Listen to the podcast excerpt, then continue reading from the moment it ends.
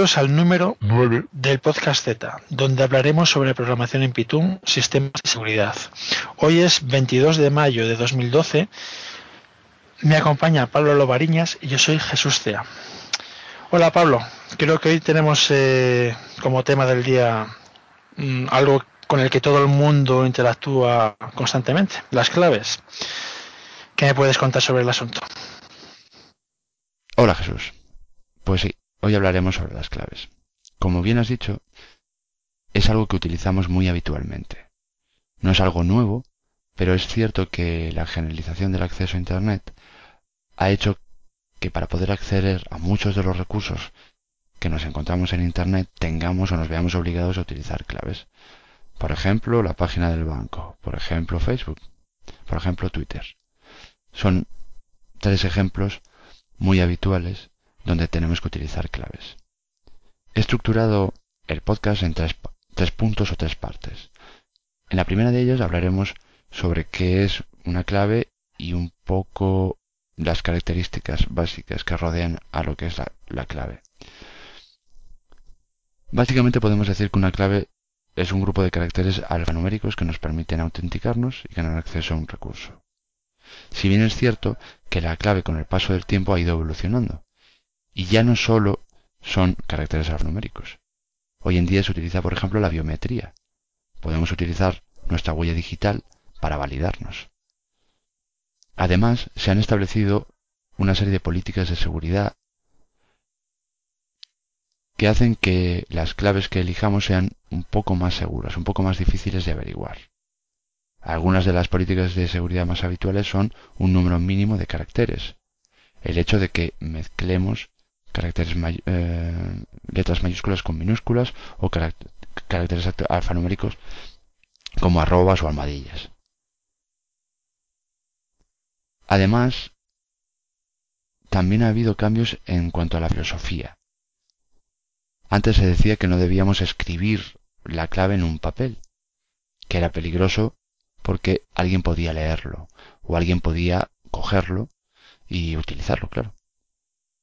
En cambio, hoy se piensa que si no lo escribes en un papel significa que la has memorizado. Y si la has memorizado, significa que es demasiado sencilla. Por tanto, que una clave es buena desde el momento que no eres capaz de memorizarla, al menos no fácilmente. Y por lo tanto, que te veas obligado a escribirla. Bueno, Hombre, eso tiene, tiene, yo veo también otra justificación a eso que estás diciendo y es que, bueno, inicialmente las claves en su momento, ¿no? Cuando empezó la informática, las claves se usaban en entornos corporativos, en oficinas, por ejemplo, ¿no? Para acordarte el mainframe, etcétera. Entonces, claro, estás en un entorno compartido en el que tú estás en un despacho, que más gente tiene, tiene acceso a tu, a tu mesa, por ejemplo, ¿no? Entonces dejar tu clave apuntada debajo de la taza, debajo del teclado, dentro de un cajón, etcétera, pues claro, es un riesgo de seguridad importante. Pero hoy en día la inmensa mayoría de los usuarios están en su casa, con lo cual, en principio, apuntar una clave en tu casa o llevarla a la cartera o lo que sea, pues eh, si eso lo balanceas con, con la ventaja que te supone el poder utilizar una clave más complicada, pues realmente es una ganancia de seguridad. Estoy de acuerdo contigo, aunque eh, tienes que tener en cuenta dos detalles. Uno, seguimos yendo a trabajar y seguimos teniendo que utilizar claves mismo para acceder al ordenador del trabajo, con lo cual, y eso creo que a todos nos ha pasado, mucha gente pues pone su clave en un POSIT eh, sobre el monitor. Y por otro lado, si tú eh, anotas tu clave y la llevas en tu cartera, pues corres el riesgo de que si la pierdes o te la roban o algo similar, pues alguien tenga acceso. Y dices, bueno, ¿y esto de si alguien te lo roba, de qué le va a servir? Bueno, no lo sabemos. Pero el caso es que estás poniendo la clave que da acceso a sabe, bueno, tú sabes a qué cosas, en manos de, eh, de, alguien o, o, en manos de un accidente simplemente. O sea, no tienes por qué, no tiene que ser, eh, que ser necesariamente que te lo roben, sino que lo pierdas, sencillamente. Entonces, si, si bien es verdad que todos tenemos pues nuestro ordenador, bueno, todos, mucha gente tiene su ordenador en casa y trabaja, incluso trabaja desde casa y demás, eh, al fin y al cabo el, tener un papel eh, pues eh, es, es, fácil que otra persona lo pueda ver, mismo estando en casa, pues que venga alguien, un amigo o lo que sea, y tú tengas tu clave ahí encima de la mesa y dices, hombre, es un amigo, tampoco, ya, bueno, si estamos hablando de seguridad, al final no te puedes fiar de nadie, ni siquiera de ti mismo. Tanto es así que te puedes olvidar de la clave, es muy fácil. Con lo cual tienes el problema de que no puedes acceder a esos recursos a los que quieres acceder. Hoy en día además se han desarrollado una serie de herramientas precisamente para averiguar las claves. Ejemplos son bueno, los, los diccionarios que existen desde hace mucho o herramientas de software especializados como Cain o John the Ripper, que con el conocimiento de qué tipo de claves utiliza la gente más habitualmente y con ciertos algoritmos tienen muchas probabilidades de averiguar la clave si esta es sencilla y de una longitud corta. Al hilo de esto, comentar que en algunos sitios también te ponen una longitud máxima de caracteres. Es posible que por herencia antigua, de, digamos de aplicaciones antiguas, o bien porque se ha implementado mal eh, la página web, por ejemplo, que establece esa clave y esa longitud máxima. Porque no es lógico que se establezca un número más máximo de caracteres, sobre todo si este es corto. Hacen que la clave sea mucho más fácil de averiguar. Y, y un dato curioso respecto a las claves. Y para que veamos un poco la importancia que la gente le da a la clave. En algunos casos hay personas que dejan su clave en su testamento para que quienes reciban esa clave puedan utilizarla y hacer con ella lo que se les indique o lo que quieran. Pero es realmente curioso que, se llegue a guardar la clave o que se llegue a dejar escrita la clave en un testamento. Punto número dos entonces. Sí, el punto, el punto número dos que tenemos en las notas es, bueno, eh, ¿qué problema tiene utilizar claves? Eso es. ¿Cuáles son los problemas de las claves? Hemos dicho, ¿no? Bien. Si hablamos de claves alfanuméricas, las más habituales, los principales problemas que nos encontramos son el almacenaje y, por otro lado, aunque este punto no lo voy a tocar, es la transmisión a la hora de transmitir la clave, ¿cómo lo hacemos? Porque lógicamente en ese momento alguien podría capturar esa clave y utilizarla más adelante. Pero centrándonos en el punto para mí importante, el almacenaje. Tenemos básicamente tres formas, o cuatro quizá, de almacenar una clave, o de, llamémosle gestionar una clave. Nosotros podemos memorizar una clave para poder utilizarla en el momento que, queramos. ¿Qué ocurre con la memorización de las claves? Es que nuestra memoria no es ilimitada, nuestra memoria no es perfecta y fácilmente podemos olvidarnos de la clave. Si utilizamos una clave demasiado compleja o demasiado larga, es lo más probable que ocurra.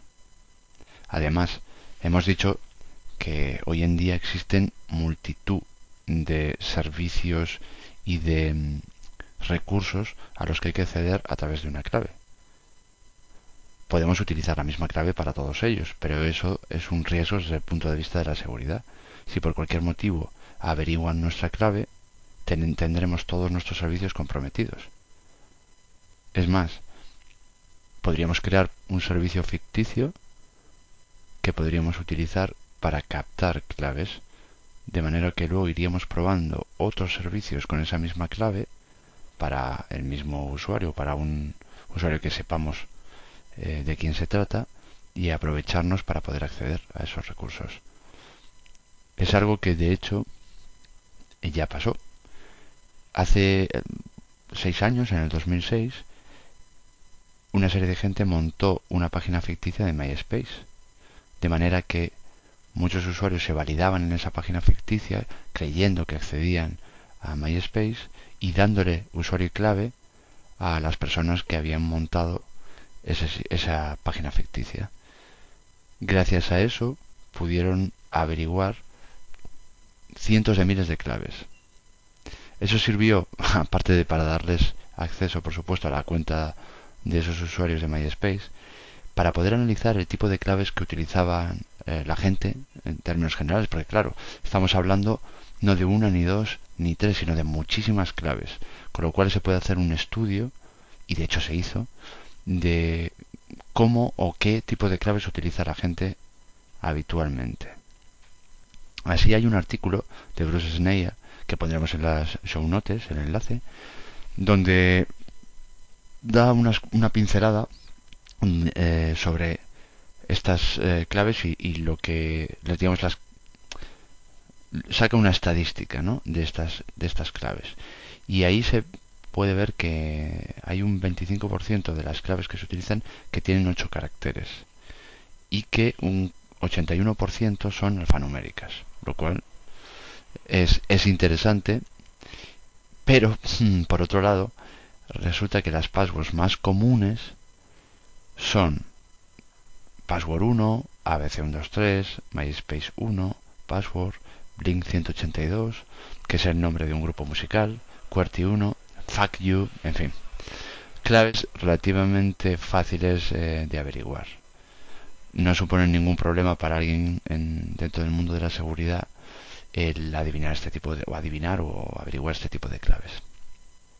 También hay un artículo de Troy Hunt del 2009 llamado La ciencia de la selección de claves, donde a partir de diferentes fuentes de claves, básicamente hackeos de ciertos grupos de páginas web y demás, eh, analiza qué pautas sigue la gente a la hora de seleccionar la clave. Es un artículo bastante interesante, detallado, vale la pena echarle un vistazo, pero la, la conclusión final es que em, digamos que la gente utiliza a la hora de seleccionar su, clave elementos muy habituales como el nombre de una persona o el nombre de un lugar o palabras que hay en el diccionario o números pero no números complejos y largos, sino muy habitualmente pues un 2, 3, 4, 5, 6, por ejemplo.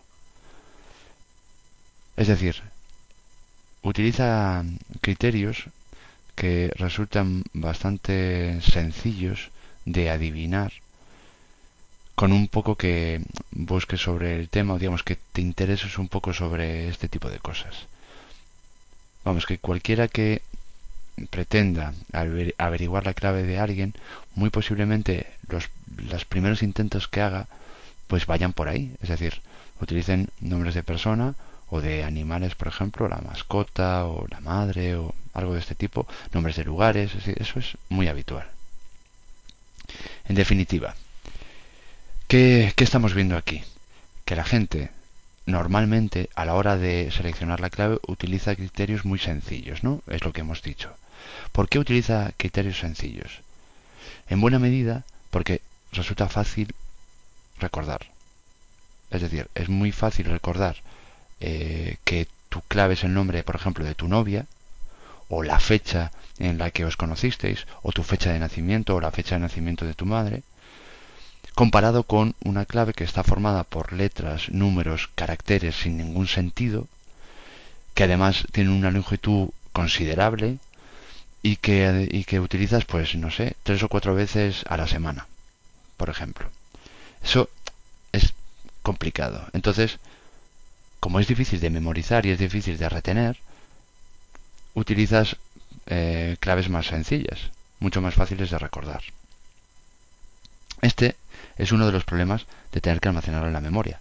Por supuesto, también existe la posibilidad de que alguna gente utilice claves de este tipo, pues por motivos sentimentales o por eh, algún otro motivo que no tenga que ver simplemente con el hecho de que sea más fácil de recordar.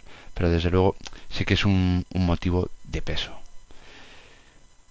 Por tanto, nos, encontramos con que tenemos hoy en día multitud de sitios, lugares, recursos a los que tenemos que acceder mediante clave. Muchos. No uno, ni dos, ni tres. Muchos.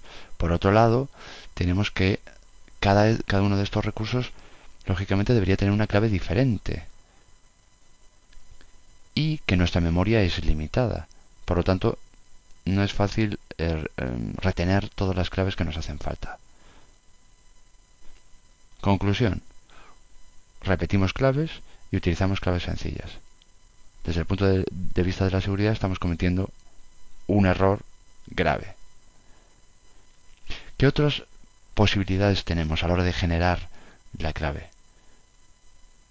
Por ejemplo, un algoritmo. Es decir, cogemos una clave maestra, que siempre es la misma, y le aplicamos algún tipo de procedimiento para generar una clave única para cada recurso al que queramos acceder. En principio, eso parece un sistema bastante, digamos, sencillo de recordar. Solo tendríamos que recordar una clave que podría ser compleja y según el recurso del que se trate, a partir de esa clave y de ese recurso, o del nombre, por ejemplo, de ese recurso, podemos averiguar la clave que hemos puesto. No sé, supongamos que esto es simplemente un ejemplo, pero que cogemos el recurso, el nombre del recurso, y a ese nombre del recurso le sumamos la clave maestra nuestra. Entonces tenemos, por ejemplo, que nuestra clave maestra es 1, 2, 3, 4, 5, 6. Evidentemente, esta es una clave horrible. Pero a efectos del ejemplo nos puede valer. Y el recurso es Facebook. Entonces, ¿cuál es nuestra clave para Facebook? Facebook 1, 2, 3, 4, 5, 6. Obvio. Muy bien. ¿Qué problema tiene esto? Imaginemos que mañana nos vamos a algún lugar donde tengamos una wifi y nos conectamos a Facebook con nuestra clave. Aquí entra en juego el problema que mencioné antes, la transmisión. Esa wifi puede estar hackeada, supongamos, de manera que cuando transmitimos la clave, alguien puede capturarla y ver cuál es. Así que ya tiene nuestra clave para Facebook. Claro, ¿qué pasa ahora? Nosotros, pues por el motivo que sea, anotamos algo, la cambiamos. O, la o nos damos cuenta que la tenemos que cambiar porque alguien la ha capturado. Claro, estamos utilizando un algoritmo con una clave maestra y un procedimiento que genera la clave del recurso al que accedemos. Pero como esa clave ya la tienen y la tenemos que cambiar, tenemos que utilizar una clave diferente. Es decir, aunque utilicemos el mismo procedimiento, nombre más clave maestra, la clave maestra no puede ser la misma, ya que tenemos que cambiarla. Por lo tanto, ya tenemos una clave maestra para todos los recursos menos uno y otra clave maestra para ese recurso eh, especial, llamémosle así. ¿Qué ocurre si nos capturan dos o tres claves? O si tenemos que cambiarlas precisamente porque el recurso nos obliga a cambiarla cada cierto tiempo. Ya tenemos problemas a la hora de utilizar este algoritmo porque tenemos excepciones. Entonces ya no nos sirve porque lo bueno del sistema era que con una única clave maestra y un sistema o un método teníamos claves únicas para cada recurso. Pero nos estamos encontrando con problemas al hacer eso. Por lo tanto, aunque podamos usarlo, ya no va a ser tan bueno, tan maravilloso como parecía en un principio. Porque ya nos está obligando a utilizar más de una clave maestra. Estamos volviendo un poco al punto anterior. Vale. ¿Qué otra opción tenemos? Tenemos, por ejemplo, gestores de claves. Es decir, tenemos una aplicación donde guardamos la clave de cada sitio y cuando queramos acceder a ese sitio entramos con una clave única en ese gestor de claves, vemos cuál es la que le corresponde y nos metemos. Así pues, lo único que tendríamos que recordar es una, única clave y tener disponible ese gestor de claves. ¿Qué problema puede tener esto? Pues que pueden troyanizarnos ese, es decir, en una actualización de ese gestor de claves nos, nos pueden incorporar algo que permita a un posible atacante el averiguar nuestras claves. O sencillamente que mm, ese gestor de claves tenga un fallo de seguridad y alguien pueda aprovechar ese fallo de seguridad para averiguar nuestras claves. ¿Qué otras opciones tenemos? Bueno, antes hablábamos, por ejemplo, de la biometría. La biometría nos permite utilizar, digamos, una password sin tener que siquiera memorizarla, ni guardarla en un gestor de claves, ni tener ningún algoritmo. Porque realmente es algo que está en nosotros. Por ejemplo, nuestra huella digital. Pero hay formas de duplicar esto, es decir, alguien podría sacar una copia de nuestra huella digital y utilizarla para poder acceder al recurso en cuestión, o de nuestra voz, o incluso de nuestro iris. Creo que hemos visto ejemplos en películas, series, y aunque son exagerados, sí que es cierto que hay cierto tipo de, de ataques que se pueden realizar eh, respecto a la biometría. Otra forma podría ser el DNI electrónico, por, poner un ejemplo, digamos, de, tarjeta inteligente que nos puede dar acceso. Claro, aquí tenemos el problema de que nos puedan hackear el ordenador, en cuyo caso no solo tendrían acceso a un recurso, sino a todos y además a un elemento personal muy importante, como es el DNI electrónico. Bueno, en general cualquier cualquier sistema en el que tú tengas que poner algo en tu ordenador, ya sea escribiendo, conectándolo, lo que sea, eh, eh, está sujeto a que si no te puedes fiar de ese ordenador, porque tu ordenador está troyanizado, por ejemplo, o si estás en un ordenador que no es, no es tuyo, no es de la universidad, es del trabajo, es en un cibercafé, es de un amigo, lo que sea, que no sabes cómo está, pues básicamente estás vendido. Eso cualquier cualquier sistema va a, tener el mismo problema, ¿vale? Hay una hay una variación mm, que intenta solucionarlo un poquito, que es con los sistemas de doble autentificación, que es eh, te autentificas de dos maneras diferentes. Por ejemplo, te autentificas por un lado a través del ordenador y el sistema, por ejemplo, tu banco, un sistema ya de, bueno, o Google también lo hace, Gmail, eh, metes tu clave Mm, y te llega te llega un SMS por ejemplo al móvil vale eh, de forma que también tienes que meter un código que te ha llegado al, un código que te ha llegado al, móvil eso tiene la ventaja fundamental de que aunque te pillen tu clave y este código, ese código solo va vale durante ese acceso nada más, no vale para otros accesos. Correcto.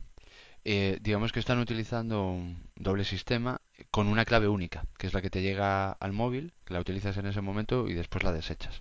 De manera que... Te va a llegar a ti el SMS, no le va a llegar a él, te va a llegar a ti. Exacto, ahí está. A eso iba yo ahora. Que hoy en día los móviles son cada vez, digamos, más inteligentes. Con lo cual podrías incluso tener hackeado tu móvil. Y, y tú piensas que si te hackean la máquina, eh, la mayoría de los móviles hoy en día, eh, de, una forma o de otra, acaban conectándose al ordenador, ya sea para actualizaciones o por lo que sea, con lo cual pueden tener ambas cosas hackeadas. Eh, hombre, también podrías decir, mira, tengo un móvil sencillo que tipo Nokia básico y ese es el que utilizo para todo este tipo de transacciones. Bueno, es una manera, pero cada vez se extienden más los móviles inteligentes. Es un ordenador más que, que aún por encima se conecta con tu máquina habitual, con lo cual si te hackean tu máquina no sería descabellado pensar que te pudieran hackear también el móvil y al final digamos que las dos patas podrían estar comprometidas, ¿no? Sí. El tema es que básicamente hay un circuito de autentificación y, la, la, clave del asunto es que ese circuito de autentificación hay alguna pata de circuito que no está sujeto a un atacante. Claro, aquí te estás fiando, por ejemplo, de Telefónica, ¿no? que Telefónica, evidentemente, los SMS pasan por su red, o quien dice un SMS, un SMS dice un WhatsApp, por ejemplo, o una aplicación que esté instalada en tu móvil que te da un, un Security, por ejemplo, de este tipo, ¿no? Y, y al final, pues, eh, volveríamos a decir, bueno, ¿y si lo que tienes hackeado es el móvil? Bueno, quizás estamos poniendo un, caso exagerado, pero bueno, es un sistema y un sistema que Mm, se puede, o sea, no es algo impensable, un sistema que se puede eh, hackear en el sentido de que las dos máquinas son susceptibles de ser de ser digamos em, controladas y no sé bueno no sé si hay alguna cuestión más que, que quieras comentar no, simplemente, simplemente como eh, dando la puntilla a lo que has comentado, bueno, eh, tener acceso a los SMS eh, que circulan por el aire, ¿vale? En claro, es algo, por lo menos sobre GSM, no sé cómo irá sobre 3G, pero sobre GSM es algo rutinario para quien quiera y tenga curiosidad, ya no digo dinero, digo curiosidad, ¿vale? Eh, pero bueno, eh, es cierto que ya requiere una inversión, aunque sea intelectual, que para el 99,9% de los usuarios es, es, una barrera suficiente, ¿no? Es decir, evidentemente no hay un sistema seguro al 100%, pero lo que sí es cierto es que lo que tenemos ahora es un sistema que da risa. O sea, el, que, el que mi madre se tenga que preocupar, bueno, o mi padre o mi abuela se tenga que preocupar de, de tener un papel apuntado a 50 claves diferentes, por ejemplo, eso no es, no es práctico ni es eh, asumible, ¿vale? Entonces, cualquier cosa, que, cualquier cosa que sea más seguro que eso, aunque no sea prueba de fuego, cualquier cosa que sea más seguro que eso es una mejora, ¿vale? Y el último punto vendrían a ser un poco las conclusiones, ¿no? Y la conclusión para mí es que este sistema de usuario password, que es el que, o usuario contraseña, que es el que se utiliza más comúnmente hoy en día, cada vez resulta menos práctico y menos manejable. Como ya comentamos, cada vez tenemos más claves porque tenemos más recursos a los que acceder. Y por otro lado, tenemos, eh, tenemos que a la hora de elegir clave, precisamente por los problemas que comentamos de memorización y demás, se utilizan claves sencillas.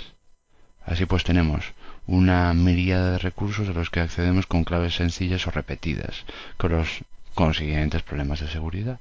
Hay que buscar sistemas alternativos, sistemas nuevos, y están surgiendo.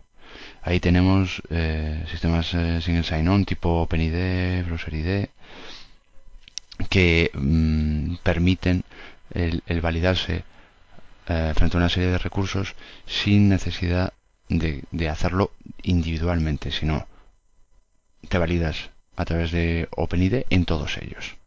Es decir, te validas contra OpenID y a partir de ella te validas contra el resto de recursos. También hay sistemas tipo OAuth que son un poco diferentes, pero que realmente lo que te permiten es que validándote en un recurso, como puede ser por ejemplo Facebook, puedas a su vez validarte en todos los demás recursos a los que tienes accesos, siempre y cuando estos otros recursos te permitan ese tipo de salto, ¿no? Permitan a Facebook que te valide como usuario reconocido en, en, ellos. ¿Ok? Y bueno, y la verdad es que sobre estos sistemas eh, de los que he hecho mención, OpenID, BrowserID o Auth, eh, vamos a realizar una serie de podcasts donde Jesús eh, explicará más en detalle cómo funcionan estos sistemas. Y hasta aquí la edición del podcast Z. Podéis contactar con nosotros a través del correo electrónico seguridad2012 Hasta nuestro próximo encuentro y recordad, cuidaos de la bella Belina.